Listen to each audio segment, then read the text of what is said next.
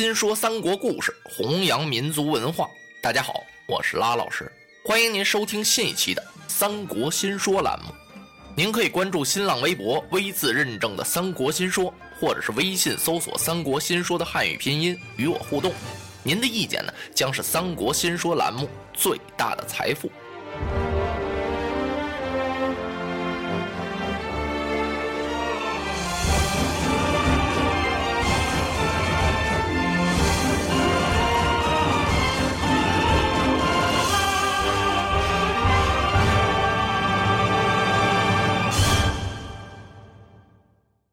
小霸王孙策有周瑜相辅，是称霸江东，威名远震，举家也团圆了。这时候，孙策呀给袁术写了一封书信，干什么呀？讨还玉玺。袁术一见这信，脸儿都气白了。哎，这个黄牙孺子，你说多可气！当初走的时候跟我怎么说的呀？让我帮助他，借他些人马。他到曲阿呀，把母亲和弟弟妹妹接回来。只要从曲阿把他的母亲接出来之后啊，立刻就到我这儿来。现在不但不回来了，人马也不还了，还来找我要玉玺。现在跟袁术说什么都行，就是别提这玉玺。一动这个呀，那就像戳了他心窝子一样。为什么这样呢？袁术不是做梦都想当皇上吗？自从孙策呀把玉玺当了抵押品，领着人马走了之后啊，你瞧把袁术给折腾的，晚上睡不着觉。他这坐着、站着、躺着、卧着都不合适。把人全打发出去之后啊，门关上，窗户挡上，玉玺拿过来往桌子上一放，坐到屋里装皇上，就好像有许多的文武大臣向他三拜九叩一样。每天晚上啊，得折腾到半夜。现在呢，人家孙策向他要玉玺来了，你琢磨他能舍得吗？他立刻把手下的杨大将张勋、纪灵、雷布、陈兰都找来了，跟这些人商量，说现在孙策找我来要玉玺，这个小子可把我给气了。他黄牙嘴子未退，乳毛未干，办事就这么没信用。当初从我这儿走，哭着喊着跟我借人马接他的母亲。现在把母亲也接出来了，人马也不还给我了，而且还来向我要玉玺。他这么小小的年纪，就这样忘恩负义，长大成人之后，哪还了得呀？趁着小儿羽毛未丰，老夫先将他除了算了。马上点齐人马，兵发江东。且慢，旁边站起一人来，此人姓韩，单字明印。啊，主公，这人马您发不得呀。为什么呀？您听学生我说一说，孙策把人马给扣留了，不还给您，玉玺还想要回去，这是他的不对。可是现在孙策的势力很大呀，主公您千万不能舍近求远，舍本求末呀。袁术没明白，我怎么见得是舍近求远呢？您想啊，江东离这儿多远呢？您率领人马到那儿去。您想没想到，在路途上还有好几块绊脚石呢？这条路啊不大好走。所谓绊脚石是什么呀？就是徐州的吕布吕奉先。再说了，现在孙策呀有周瑜相辅，他收了好多谋士和武将，江东的严白虎都叫孙策给打跑了。现在小霸王孙策呀是锋芒初露，正午当时，孔子的不得了啊！您这会儿时候去打他，打不了啊！就算打得了，也得伤兵损将啊！莫不如啊，您先别动孙策，不理他。他不是来要玉玺吗？只当没这么回事儿。您连回信都不给他写，先迷糊他一下。咱们这时候啊，腾出手来，把徐州拿过来。哦，袁术一听啊，说的有理。那徐州吕布就那么好打吗？主公莫急呀，您不能先打吕布，得先取小沛刘玄德。您啊，还是得给吕布点好处。上次您写了个空头信，给吕布写封信呀，让他帮着咱们抓住玄德，给他多少礼品。结果什么您也没给人家，惹得吕布很不高兴。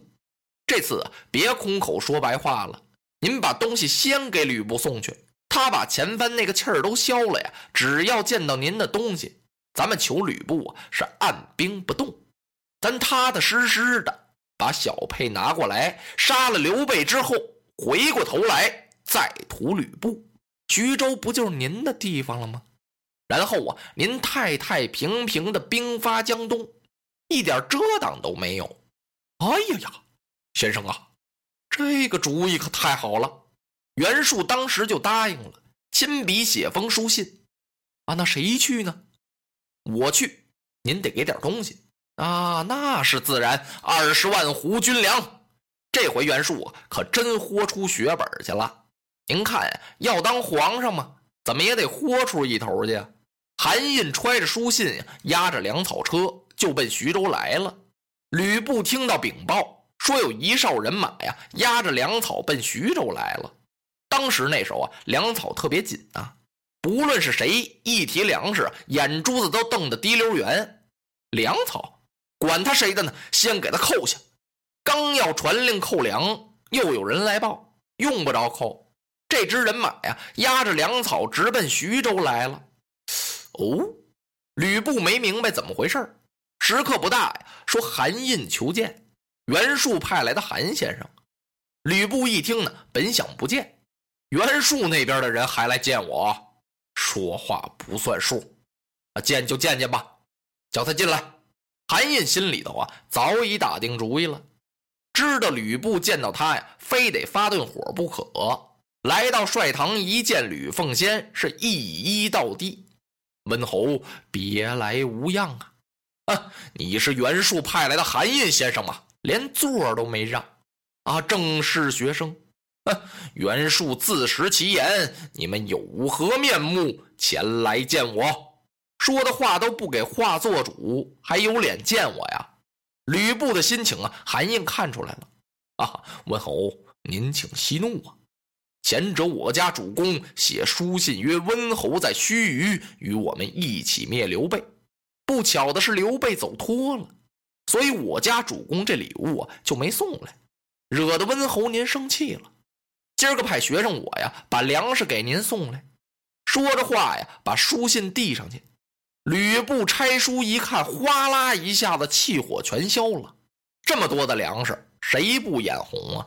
袁术在信里啊写的很明白，他让吕布在徐州按兵不动，他好去取小沛的刘玄德。吕布点了点头：“韩先生，你回去可以告诉你家主公袁术，我奉先是按书而行。”韩印当即离开徐州，回去给袁术送信儿去了。袁术一听啊，立刻派大将纪灵为主帅，雷部陈兰为副帅，统兵五万，是兵发小沛。这人马呀，浩浩荡荡就奔小沛来了。探视马飞报到小沛刘玄德的跟前。玄德这么一听，什么？纪灵又来了？他赶快把众将找来商议。咱们这小沛这点人马呀，怎么能抵挡得了人家几万大兵呢？小沛不过弹丸之地。现在玄德手下呀，兵不过五千，将不过关张啊。大伙儿这么一听，嗯。是困难，张飞不在乎啊！大哥，你休得担忧，给小弟我五百人马杀出城去，我要大破纪灵！哎哎哎，坐下吧，坐下吧。玄德一听，那哪行啊？人家多少万，你领着五百人马去打，我放心吗？再说能打得了吗？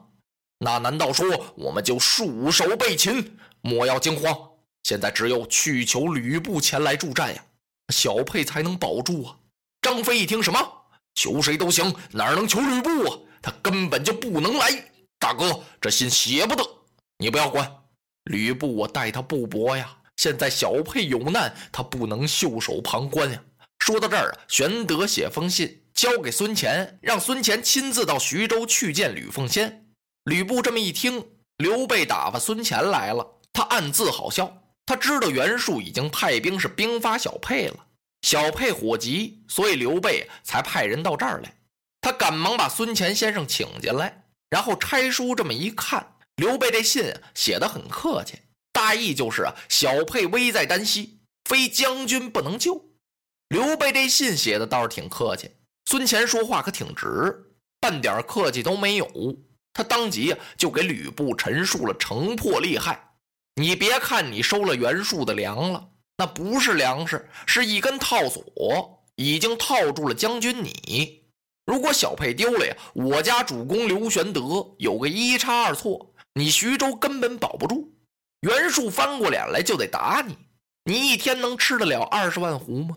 那粮食就等于给人家看着一样。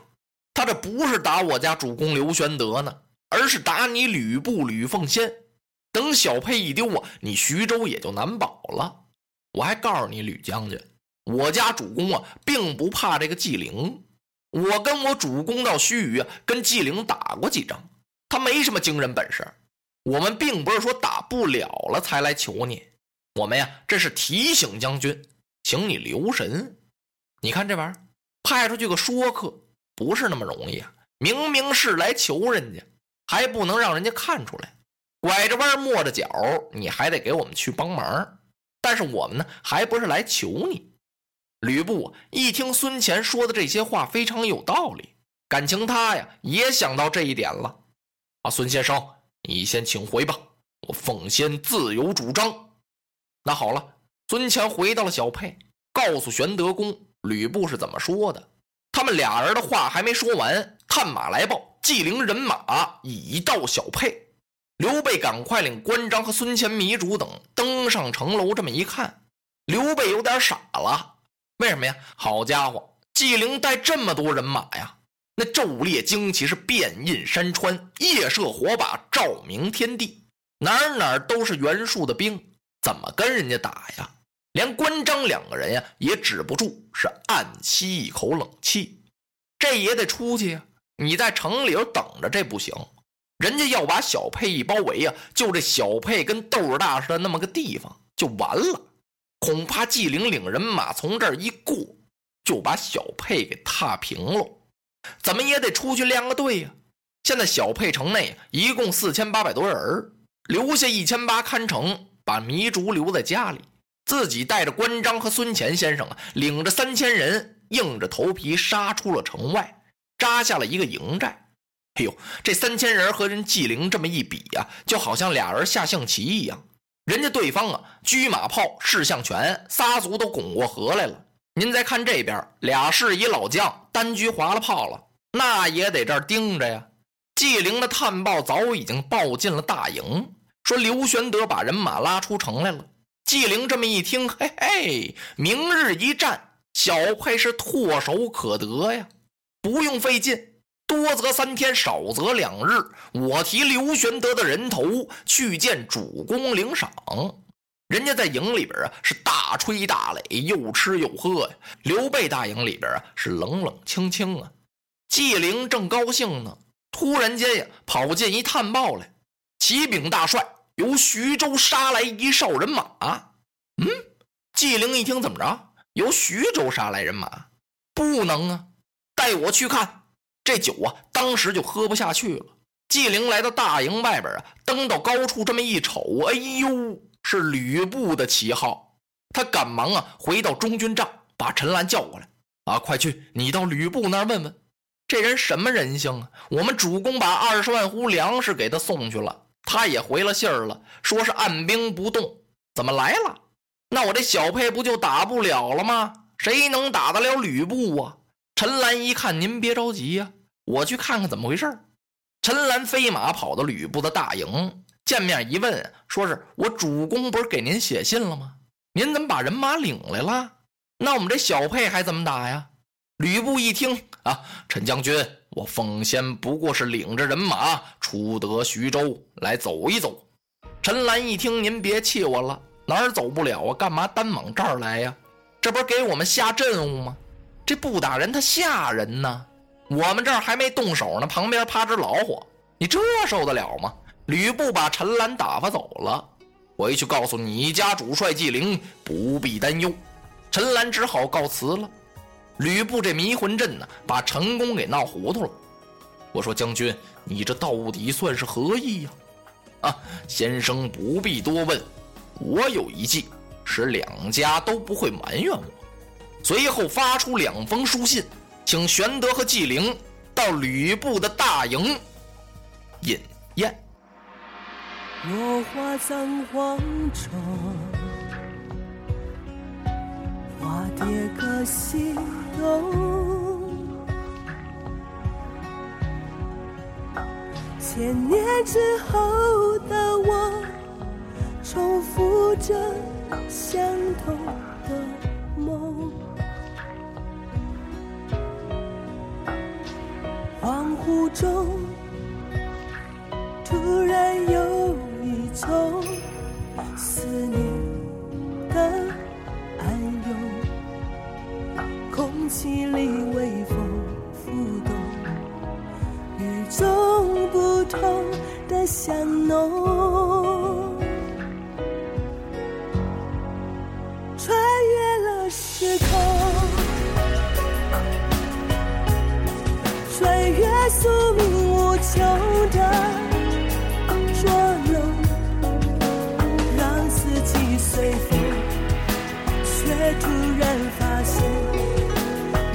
条线一直在你手中，穿越了时空，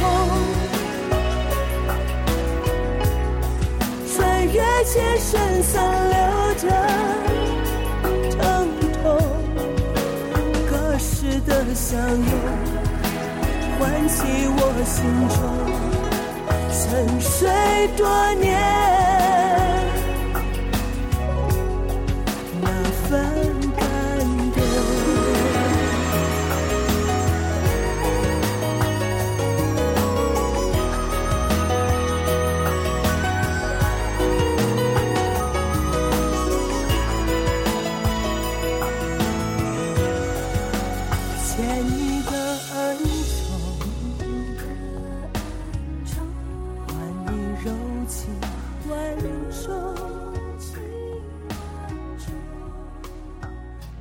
千回百转，也只为了